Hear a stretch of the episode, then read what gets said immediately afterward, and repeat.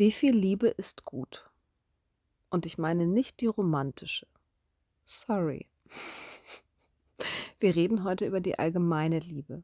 Also wenn man das denn sowieso überhaupt jemals trennen, differenzieren könnte. Das ist jetzt ja ein Gedankensackhüpfen. Die Liebe ist ja jetzt in unserem Fall einfach mal ein Konzept, damit wir uns verstehen, damit wir uns verständigen können. Wenn wir von der universellen Einheit sprechen, dann könnten wir diesen Beitrag getrost löschen und lassen, weil es ist ja alles eins. Und es gibt keine Trennung und es gibt kein oben und unten und es gibt kein links und rechts und kein du und ich und überhaupt. Nur, wenn wir das so sehen, oder wenn wir Eckhart Tolle Recht geben wollen, was er ja hat, dann sind wir am Ende unseres Lateins, weil dann äh, dürfen wir ja nichts. Wir dürfen äh, uns nicht vergleichen, wir dürfen nicht du sagen, wir dürfen nicht ich, ich denken. Ähm,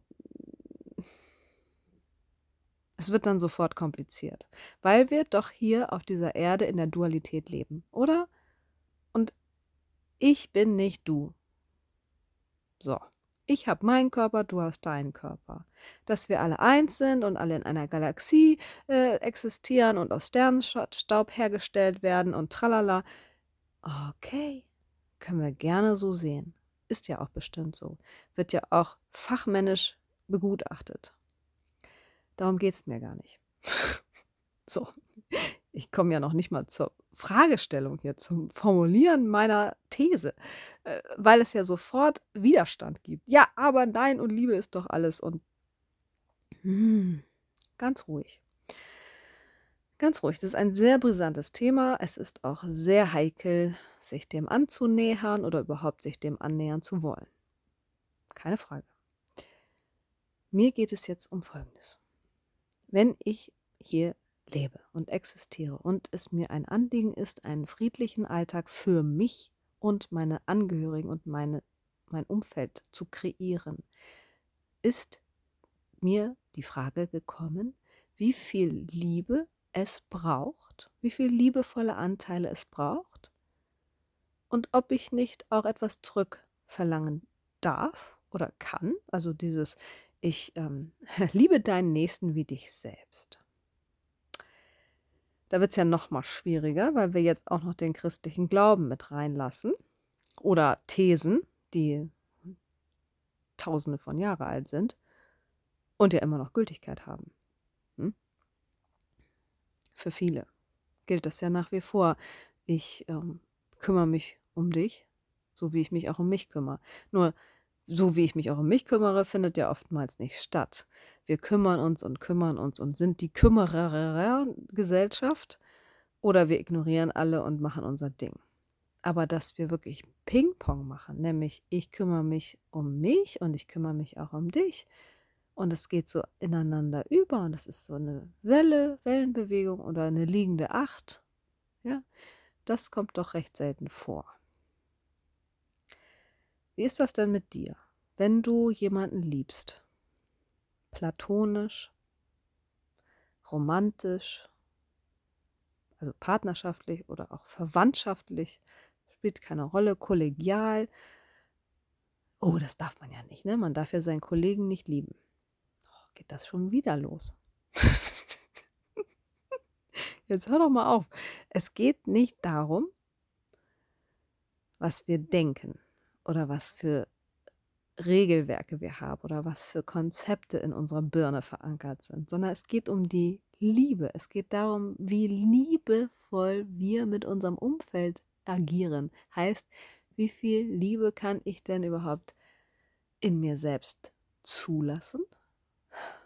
Ja, wie viel kann ich denn selber für mich überhaupt reinlassen? Wie viel Licht? Wir nehmen jetzt mal ein anderes Wort, sonst kommen wir ja wirklich ja, kommen wir gar nirgendwo hin. Wie viel Licht kann ich in mein Leben lassen? Also wie weit bin ich bereit, meine Vorhänge zur Seite zu schieben? Und wie erarbeite ich mir das? Und wenn das Licht dann da ist, in meinem Raum, und ich genieße das und es hat mir viel Freude bereitet und es heilt mich auch, kann ich dann meine Tür öffnen von meinem Raum und mit dem Licht vor die Tür treten, rausgehen und damit andere oder die Welt, ja, die Welt bereichern, beglücken? Dankeschön. Das ist meine These. Das ist meine Frage an dich auch. Wie viel Liebe ist okay? Wie viel Liebe kannst du zulassen?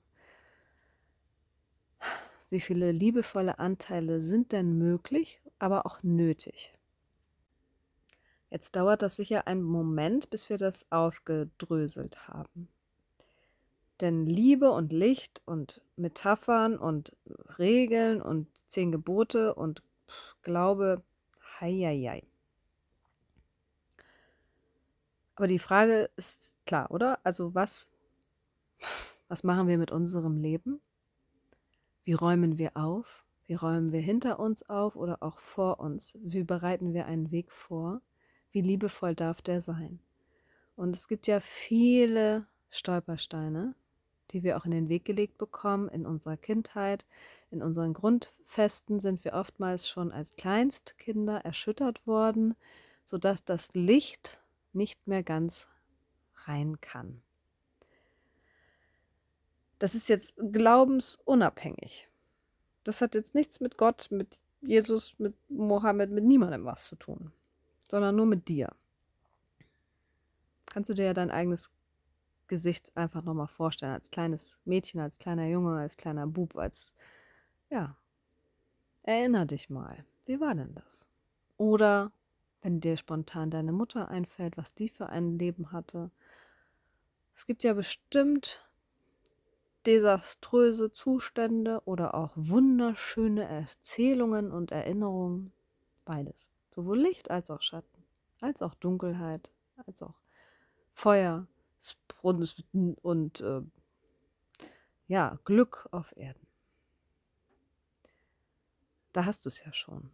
Und es ist ja nicht schwarz oder weiß, hell oder dunkel, sondern das hat ja Nuancen, das hat den ganzen Regenbogen mit drin und nicht eine Facette hat dieselbe Farbe wie eine andere.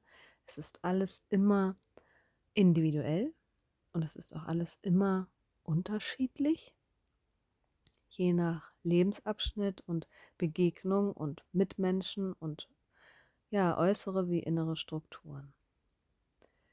Deswegen ist die Frage so übergreifend wichtig. Wie viel Liebe kann ich zulassen und um wie viele liebevolle Anteile bemühe ich mich denn? Weil das ist die Grund, das ist die Essenz. Also als Kind kann ich das ja nicht. Also ich, ich kenne auch Kinder, die versuchen, ganz viel Liebe zu senden, wenn sich die Eltern streiten und sie wollen dann schlichten. Manche gehen aber auch ins Gegenteil und fangen an, bockig zu werden oder den großen Zampano raushängen zu lassen, damit dieser Streit aufhört. Dann wird es ja dunkler. Ne? Dann nimmt das Kind die Dunkelheit auf sich, damit die Liebe der Eltern weiter bestehen darf oder wieder zurückkommt, damit wieder alles gut ist. Und das ist ein Ringen und das ist ein Feilschen mit der Liebe, mit der Harmonie, mit dem Glück, mit dem Leben an sich. So verstehe ich das. Ich bin mir nicht sicher, wie viel Verständnis du jetzt für dich selbst aufbringen kannst und auch für die Menschen, die in deinem Leben waren oder noch sind.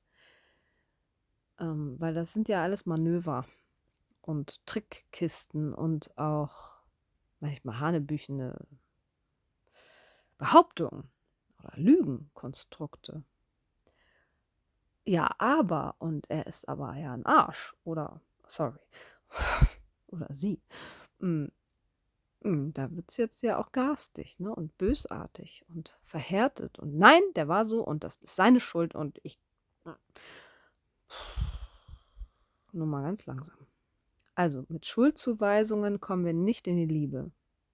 Niemals. Never ever. Nein. Äh, wenn das gar nicht dein Ansinn ist und du daran festhalten möchtest, dass dieser Mensch eben Mist ist oder Mist verbockt hat, dann ist das so. Dann ist aber der Teil deines Lebens im Dunkeln.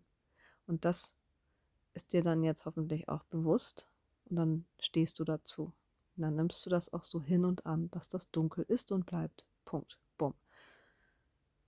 Und das hat eine gewisse Härte. Und die Härte kommt nicht von mir. Die Härte machst du selbst mit dir. Du hast das so entschieden und du hast das so festgehalten, beziehungsweise du hältst das so fest. Du verhinderst, dass dieser Anteil deiner Geschichte, deines Lebens, diese Begegnung, sich ins Licht bewegen kann, sich verändern darf, weil das ja so war und weil das ja Fakt ist, weil der mich geschlagen hat oder weil der mich gehasst hat oder weil sie mich verlassen hat, was auch immer.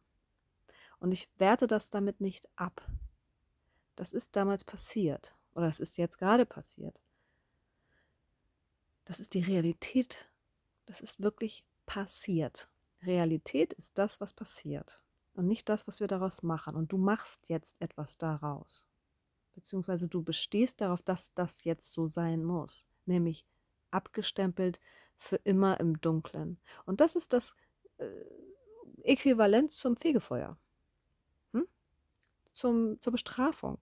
Und du bestrafst ja nicht die Person oder den Umstand, der dir das Leben so schwer gemacht hat. Du bestrafst dich selbst. Und ich predige ja hier jetzt schon. Das ist ja unerträglich. Liebevolle Anteile setzen sich folgendermaßen zusammen. Ich versuche es nochmal. Ganz in Ruhe. Es ist auch wirklich sehr, sehr schwer zu verstehen, weil der Verstand ja nicht Liebe ist. Hm? Kommt ja noch dazu. Unser Verstand ist analytisch geprägt und auf Fakten auch aus und auch auf ähm, Begebenheiten, die das abbilden und äh, belegen. Ja? Der kann mit Wischiwaschi und ja, ich liebe dich oder ich bin ganz frei oder ich bin voll bei dir und Licht und äh, Schönheit kann der gar nichts anfangen.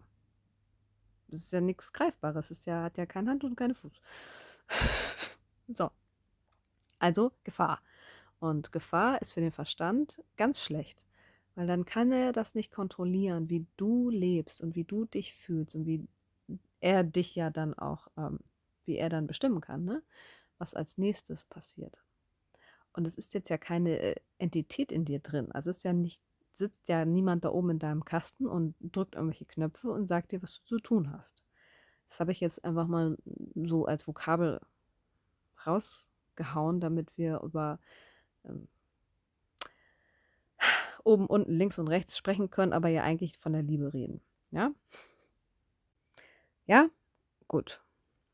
Diese Anteile, die jetzt im Dunklen liegen oder ja im Schatten sind, weil sie deiner Meinung nach dahin gehören und auch bestraft werden müssen, weil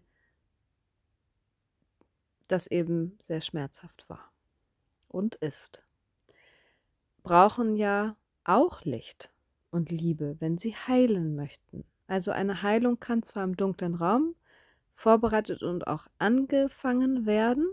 Viele Krankenzimmer werden ja auch verdunkelt, gerade bei psychischen Erkrankungen, damit die Dunkelheit ein bisschen besänftigend wirkt. Das ist wie ein Schutzraum. Das meine ich nicht. Das ist ja ein Mittel zum Zweck, um sich zu beschützen, um sich beizustehen, um sich zu kümmern und für sich oder für die Person dann da zu sein. Wenn du jetzt aber beschließt, dass etwas im Dunklen verweilen muss, um zu heilen, dann finde ich das sehr abstrakt. Also ein Samen wird in die Erde gesteckt, dann ist es dunkel. Hm? Ja, soweit so gut. Und dann kann er da Jahre liegen teilweise. Jahrzehnte. Naja, Manches Saatgut kann Jahrzehnte liegen, aber die meisten Samen müssten doch schneller ausgebildet werden, damit sie auch gedeihen können. Ne? Nehmen wir mal an, es ist ein normaler Ablauf. Das heißt, du bringst dein Saatgut in die Erde ein zum richtigen Zeitpunkt, also wenn das Trauma oder das Drama passiert, das ist der richtige Zeitpunkt, weil es ist die Wahrheit. Das ist die Realität, bumm. In dem Moment ist das passiert, das Saatgut, also das, was du erlebt hast, wandert in die Erde. Ist dunkel, tut weh, wird vergessen, wird zugeschart. Du machst was anderes. Wenn es gut kommt. Wenn es schlecht läuft, buddelst du dich mit dem Saatgut mit ein und äh, siehst kein Licht mehr. dann bist du weg, dann bist du verloren. Es gibt auch viele Erkrankungen oder Krankheitsbilder, bei denen das so ist. Da ist die Hoffnung mit verbuddelt.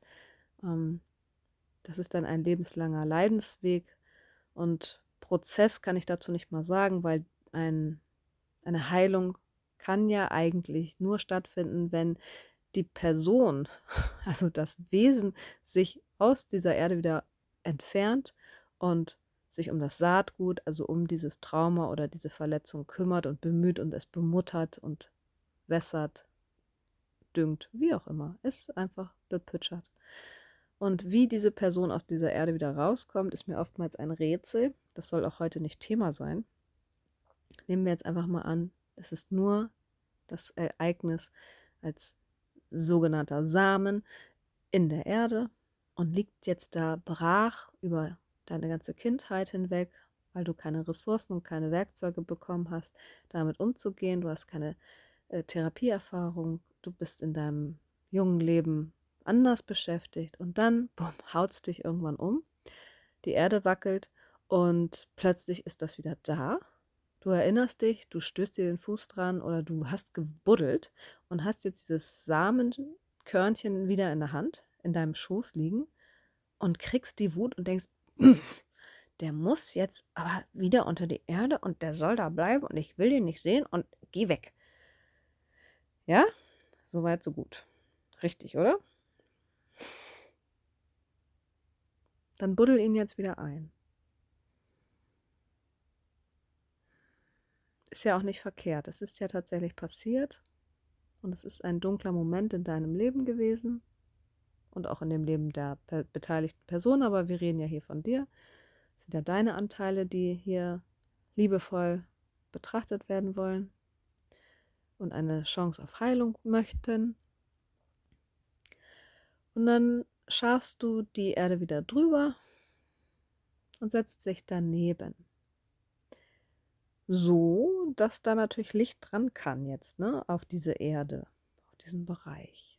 Du musst dir ja auch nicht unbedingt merken, auf welchem Zentimeter, Quadratzentimeter das dann da liegt. Aber die Idee ist ja langfristig ein ganzes Beet oder einen Acker anzulegen mit lauter solchen Ereignissen und lauter solchen Sachen. Das ist im Übrigen der Grund, warum ich diese ganzen Bilder male. Weil das alles die geheilten, oder es sind alles die Samen, die jetzt an die Erdoberfläche kommen durften und gedeihen durften. Also das sind alles Blumensträuße plötzlich geworden, weil ich sie gelassen habe und weil ich sie bepütschert habe und weil ich ihnen zugestanden habe, dass sie ins Licht dürfen. Und darüber ist ja jetzt Frieden entstanden. Und Licht und Frieden und Liebe und Heilung sind ja alle überirdisch. Also Acker, Erde, Dunkelheit, ähm, Acker, Spross, Pflanze, Licht, überirdisch. Ja? Ähm, das ist ganz normal, dass Samen erst einmal nach unten wachsen, also ihre Wurzeln auch ausbilden und dann ihren Keim bilden und dann weiß man einfach nicht, was sie tun. Aber das heißt ja nicht, dass ich ihnen nicht vertrauen darf, dass sie das Richtige tun. Und äh, ich gehe auch davon aus, und das ist jetzt sehr hm, kritisch, was ich sage, und auch sehr zwiegespalten, ob ich das überhaupt sagen darf. Äh, weil eben so viele schreckliche Dinge zu Menschen kommen und auch Menschen angetan werden. Ich bin dennoch, ich spreche jetzt von meinem Leben. Ich bin davon überzeugt, dass all das, was mir zugestoßen wurde und ist, dafür da ist, dass ich diesen Acker, diesen schönen, diese schöne Blumenwiese da haben darf. Und wenn ich diese Ereignisse nicht in meinem Leben gehabt hätte, hätte ich kein Saatgut bekommen, was ich hätte ausbilden können und dürfen. Und das hat mich ja Jahrzehnte meines Lebens gekostet, das überhaupt zu registrieren, das anzuerkennen und das auch anzunehmen, dass diese schrecklichen Dinge auch Samen sind, genauso wie schöne Dinge Blüten und einfach wunderschöne Erlebnisse, die mich bereichern. Nimm dir mal bitte nicht so viel vor jetzt.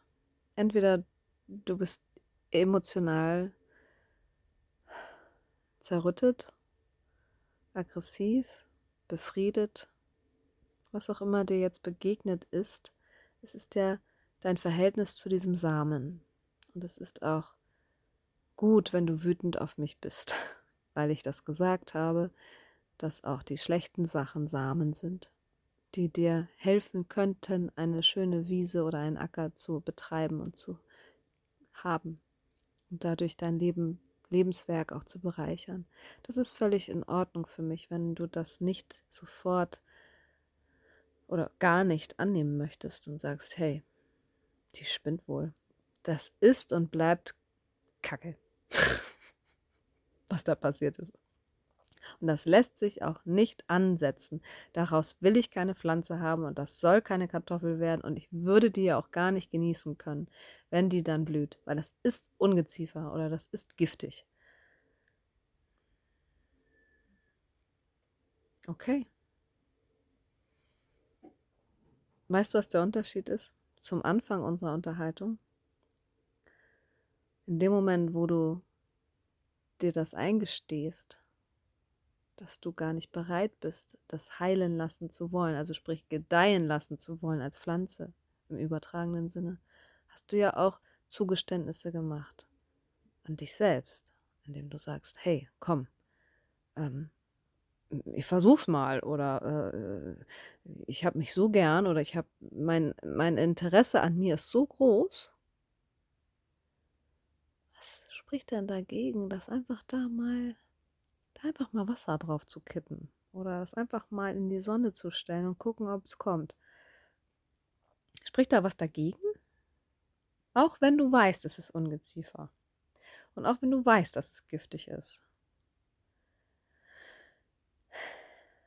So richtet es doch mehr Schaden an, wenn es einfach in deinen Katakomben weiter verrottet. Weil es liegt ja da mit anderem Saatgut gemischt. Es ist ja nicht wegsortiert wenn ich das richtig sehe. Es ist auch nicht mh, hm, in Gruppen oder in Pappkartons. Es ist da einfach wahllos unter der Erde hingepfeffert worden. So wie es zu, sich zugetragen hat, so liegt das da. Und wer bist denn du? Und wer bin denn ich? Und wer sind wir denn, dass wir nun sagen können, du Samenkorn A darf Samenkorn B nicht? Oder wie macht das denn ein Gärtner oder ein Garten? Der lässt das doch erstmal kommen, bevor er den ganzen Acker umgräbt und Tabula rasa macht. Und es gibt ja auch den neuen Ansatz von Wildgärten oder Wildblumenbereichen, damit dann der Acker, der Acker darf immer noch da sein, aber dann gibt es einen Streifen drumherum, wo Platz ist für Wildwuchs, damit die Insekten kommen können, damit sich andere bedienen können, damit es anderen dadurch damit anderen überhaupt eine Lebensgrundlage gegeben wird. Und wie kann ich das jetzt zusammenbringen mit deinem Trauma, mit deinem schrecklichen Erlebnis, mit dem, was du nicht, niemals, nie wiedersehen willst, was auch nicht gedeihen darf, was nicht heilen darf, was giftig wäre. Wie kann das denn für andere wertvoll sein? Wie kann das denn für andere einen Nutzen darstellen? Wie beim Acker die, der Blumenrand drumherum.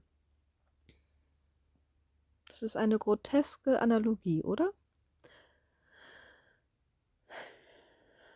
Ich finde nicht. Also ich finde es nahezu bekömmlich und auch sehr heilsam in dem Moment, wo ich das jetzt denke und fühle, weil wenn du mir zeigst, was aus deinem Schmerz werden konnte und geworden ist, und sei es noch so giftig, die Pflanze, so ist sie doch gediehen, so ist sie doch gewachsen, so ist sie doch am Leben, so ist sie doch etwas geworden.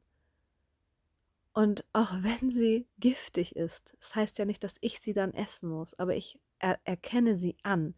Sie hat eine Daseinsberechtigung. Sie ist Teil deines Lebens und somit auch Beweis, ein Lebendbeweis für das, was geschehen ist. Und das kann ich dann sehen, das kann ich anfassen oder ich kann mich dran verbrennen oder ich kann mich vergiften oder ich kann mich pieksen lassen.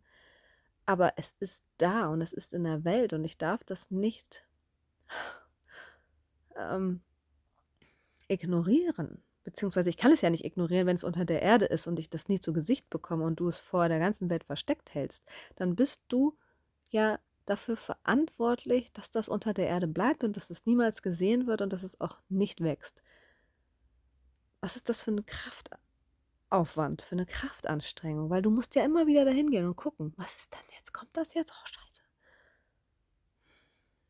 Stattdessen das einfach laufen zu lassen, zu sagen, wachs, dann mach halt. Dann kommen Gänseblümchen und Disteln und Löwenzahn und Rosenblätter und Wicke, dann kommt das halt alles zusammen. Und dann wollen wir, werden wir ja sehen, was piekst. Und dann weiß ich ja, kann ich ja nachgucken, was giftig ist. Oder ich sehe das ja dann, wo es herkommt. Das ist doch das, wie es Gärtner machen. Die werden doch aber nicht im Vorfeld die Erde durchsieben auf der Suche nach dem bösen Samen, weil sie damit ja den ganzen Untergrund auch durcheinander bringen. Und das ganze Lebe, die, dieses ganze Lebewesen, was die Erde halt ist, wird ja dadurch, dieses ganze Ökosystem wird ja gestört.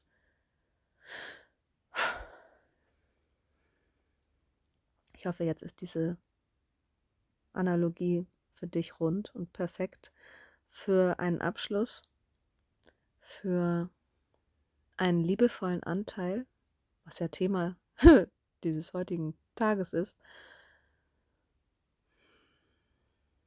Überleg bitte nochmal neu, mit ein bisschen mehr Abstand oder mit diesem Bild von einem Garten oder einem Acker oder einer Wiese wie du dich um dich und deine schrecklichen Erlebnisse oder Kindheitstrauma oder Menschen kümmern möchtest.